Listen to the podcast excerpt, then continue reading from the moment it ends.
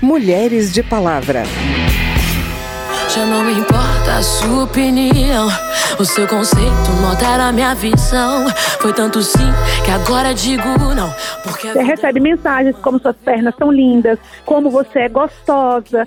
Dentro do ambiente de trabalho, a gente tem que entender que a gente quer ser tratado como os outros colegas, elogiados pela nossa competência, nossa capacidade de gestão.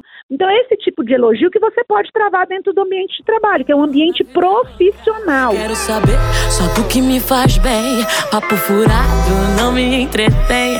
Me limite que eu quero ir.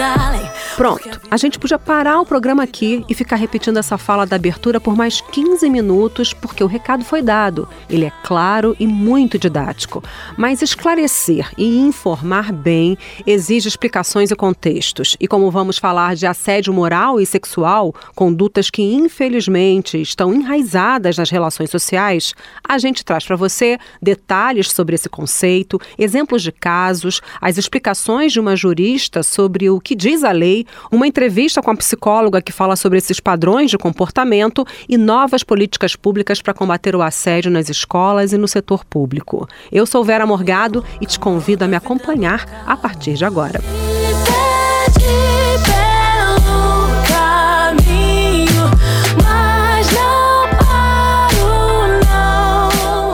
Uma nova lei de combate ao assédio sexual, sancionada em abril, investe na educação para combater esse crime. O texto original, que era de uma medida provisória, previa a criação de uma campanha de enfrentamento ao assédio sexual nas escolas. A relatora da MP na Câmara ampliou o alcance da campanha para todos os níveis da administração pública e para as empresas privadas que prestam serviços públicos. Em relação às escolas, o programa será direcionado aos estudantes do ensino médio e das universidades. O repórter Antônio Vital tem os detalhes. De acordo com o texto aprovado, a campanha terá vários eixos de atuação. Um deles é a capacitação dos profissionais, inclusive professores e funcionários das escolas, para que identifiquem casos de abuso. Outro é o esclarecimento sobre o que é o assédio sexual e demais crimes contra a dignidade sexual e as formas de violência sexual. Uma das alterações foi retirar os alunos das escolas do ensino fundamental da campanha, a pedido da Frente Parlamentar Evangélica. A relatora Alice Portugal acatou a sugestão, mas manteve os professores e funcionários no programa de capacitação previsto na MP. Tudo isso está dentro de um programa de formação para crianças. Mas, como era um ponto delicado, nós retiramos a educação fundamental. E no fundamental, deixamos a formação continuada para professores e funcionários. A criança, a menina, o menino que é abusado, ele se retrai, ele não quer o toque físico, ele não quer comer. Uma merendeira treinada, ela verá isso. Porque esses sinais podem salvar vidas. Farão parte do programa de prevenção e enfrentamento ao assédio e violência sexual campanhas educativas sobre as condutas criminosas e a divulgação de canais acessíveis para receber e encaminhar denúncias. Da Rádio Câmara de Brasília, Antônio Vital. Agora você vai entender como uma proposta que envolve o dia a dia de trabalho das advogadas pode tornar as medidas de combate ao assédio mais efetivas. Um projeto de lei em análise no Congresso inclui o assédio moral, o assédio sexual e a discriminação entre as infrações disciplinares da OAB, a Ordem dos Advogados do Brasil. Segundo o PL, o infrator poderá ser afastado do exercício profissional pelo prazo de um mês a um ano. A doutora Cristiane Damasceno explica alguns casos que já foram julgados na OAB. A jurista lembra que tanto homens quanto mulheres são vítimas de assédio, mas as mulheres são mais atingidas nas duas modalidades principais desse crime, que são o assédio moral e o assédio sexual.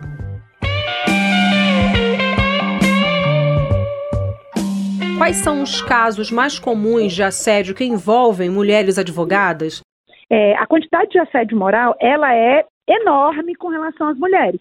Então, muitas vezes excluem as mulheres dos, dos campos de decisão, mesmo elas estando numa mesma posição que os homens. Excluem as, as, é, as pessoas, levantam o tom de voz, tratam com características humilhantes a fala das mulheres.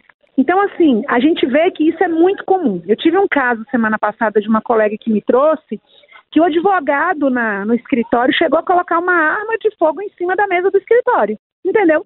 Então, assim, isso é um tipo de assédio na sua forma extremada.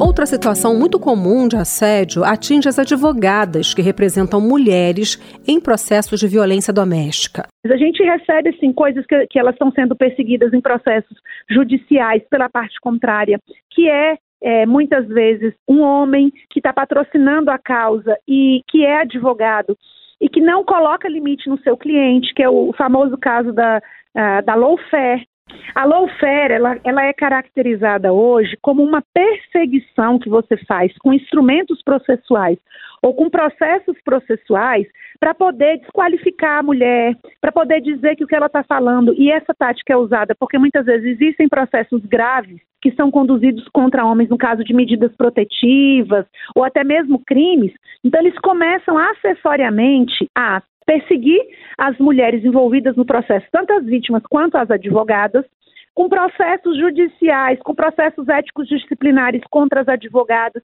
para poder desqualificá-las e enfraquecer um processo principal que muitas vezes anda contra eles, entendeu?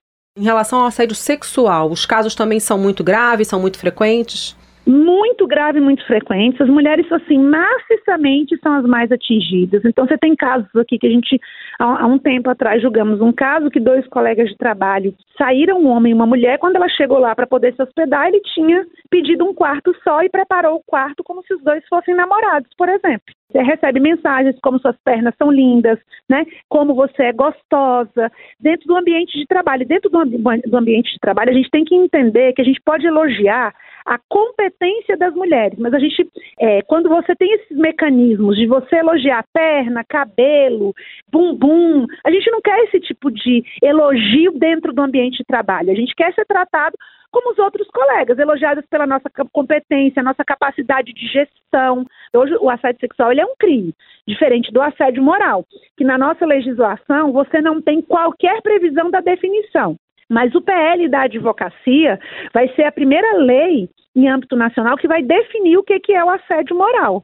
Né? Então é importante a gente ter essas definições para a gente fazer um enquadramento. O assédio sexual, não você já tem. As pessoas precisam, precisam estar dentro do ambiente de trabalho em razão dele, precisa ter essa ascendência hierárquica sobre a pessoa, e a pessoa querer ficar trocando ali, oferecendo favores para poder né, subir essa pessoa de cargo ou é, abrir as portas ali da empresa ou do local para que a pessoa entre, entendeu? Então, essa é a característica do assédio sexual culturalmente muitos comportamentos são aceitos e fazem parte de um código social. Então, quando a gente vai lá, por exemplo, né, às vezes as pessoas têm mania, Vera, de nos cumprimentar ou falar conosco, especialmente alguns homens, pegando na nossa cintura. Quem disse que a gente deu liberdade para a pessoa fazer isso?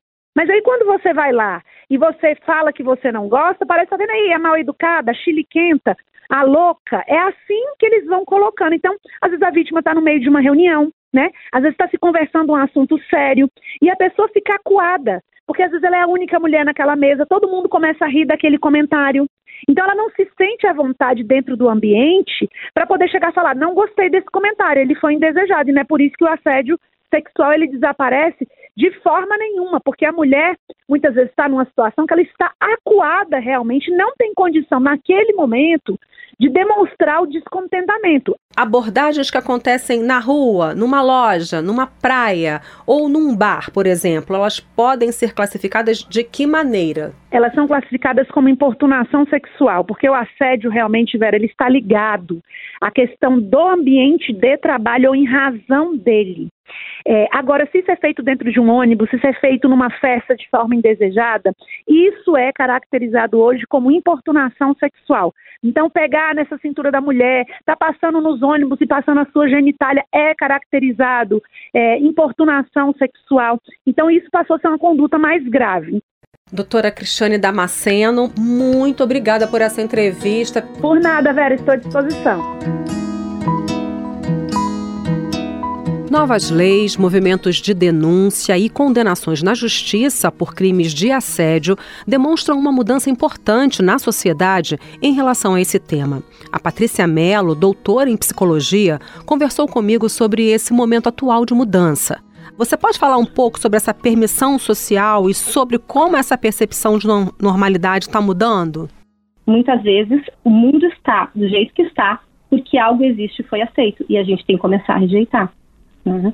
Então, essa lógica de que há uma, é uma brincadeira, que eu não tinha intenção, que eu não sabia que por que, que a pessoa se ofendeu tanto, uh, a pessoa faz mimimi, né? Que é uma, uma, expressão que a gente costuma dizer na psicologia, né? Que uh, mimimi é a expressão que as pessoas usam para dizer que elas não se importam ou elas não entendem a dor de outra pessoa.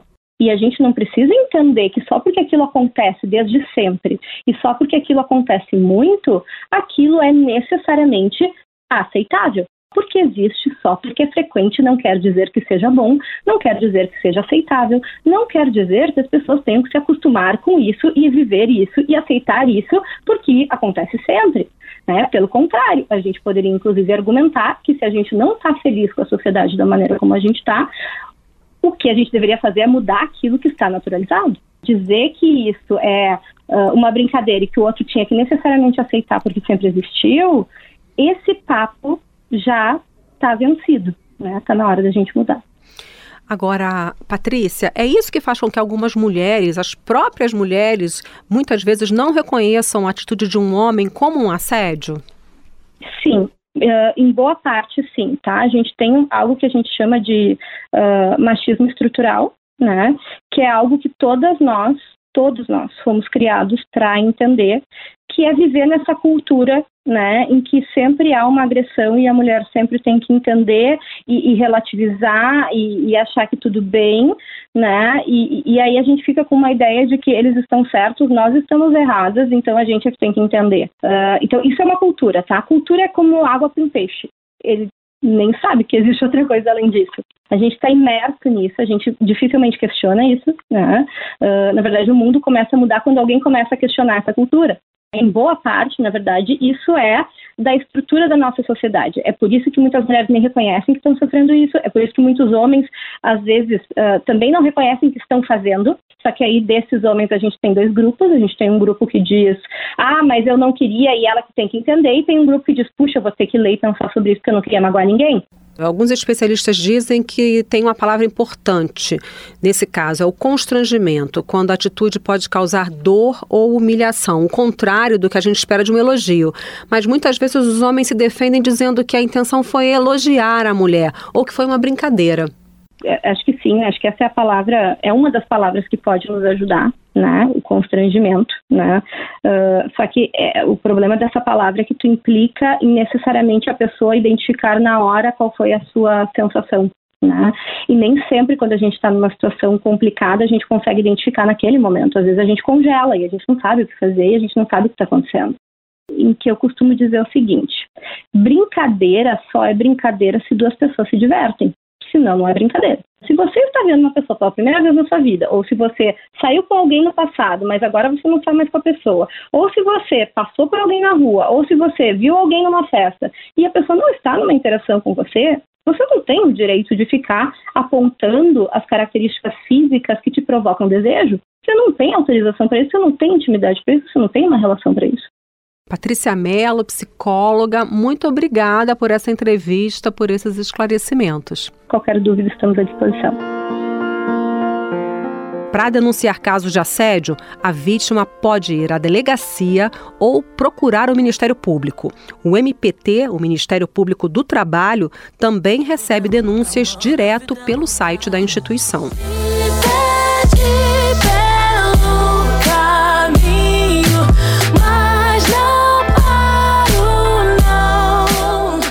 Esse foi o Mulheres de Palavra. Nesse programa a gente ouviu a Isa em Dona de Mim, música de Liliane de Carvalho e Arthur Marques. A produção foi de Cristiane Baker e Lucélia Cristina. Trabalhos técnicos Newton Gomes. Reportagem Antônio Vital. Também na reportagem e na edição desse programa, eu, Vera Morgado, agradeço a sua audiência.